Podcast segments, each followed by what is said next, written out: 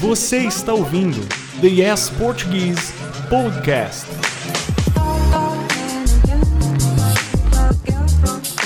Oi, gente, tudo bem? Adriele e Otávio aqui em mais um podcast do Yes. Hoje vamos bater um papo sobre presentes. Como o Natal tá chegando e é uma época de dar e receber presentes, é bom saber algumas coisas, né? Bom, você gosta de ganhar presentes? E de dar presentes? Bom, eu adoro presente, tanto de ganhar quanto de dar, mas eu tenho muita dificuldade em escolher um bom presente quando eu quero presentear alguém. Ué, mas por quê? Ah, eu sempre tenho medo de dar algo que a pessoa não vai gostar, ou de ser algo menor do que a pessoa merece. Não sei por que isso, você sempre acerta nos meus presentes. Mas depois de 13 anos juntos, se eu não soubesse do que você gosta, ia ser difícil, né? E eu sou fácil de presentear. Mais ou menos. Sou sim. Uma camisa preta sem estampa ou qualquer coisa ligada à tecnologia é garantia de sucesso. Isso é verdade. Difícil é você. Aliás, mulher é sempre muito difícil. Porque para mulher tem um mundo de coisas. Tem coisa para maquiagem, coisa para cabelo, roupa de tudo que é estilo e jeito, sapato de todas as formas e características, bolsas, acessórios, perfumes, coisas para casa. Nossa, são muitas possibilidades. Eu fico louco.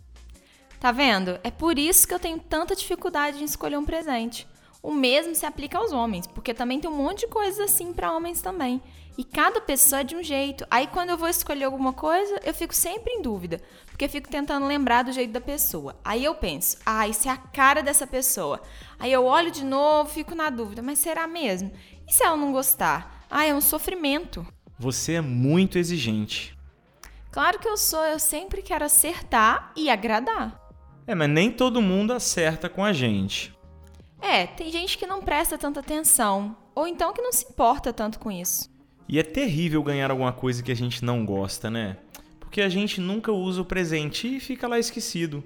Aí, se a pessoa é muito íntima, ela acaba percebendo que a gente nunca usa o presente que ela deu e pode ficar chateada. E se a gente troca o presente por outra coisa, pega ainda mais mal. Pois é, eu acabo nunca trocando, por medo de ferir o sentimento da pessoa. Afinal, ela tentou agradar e deu algo de coração. Só não era algo que combinava muito comigo, mas isso é o de menos. Eu sempre fico muito feliz por a pessoa pensar em mim. Acho que isso é o que mais importa. Sem dúvida. Mas me diz o que seria o presente ideal para você? Ah, isso depende tanto, nem sei. Tá vendo como é difícil? Nem você sabe o que gosta de ganhar. Se você pudesse escolher qualquer coisa, qualquer coisa mesmo, não importando o valor, o que você escolheria de presente? Qualquer coisa mesmo, não importando o valor? Isso. Então tá, uma viagem. Sério? Sério, eu amo viajar, é minha coisa preferida na vida. Então, seria o presente perfeito. E seria um presente cheio de presentes, porque uma viagem por si só já nos presenteia com experiências lindas. E para você? Sabia! E você que está nos ouvindo? Qual seria o seu presente ideal?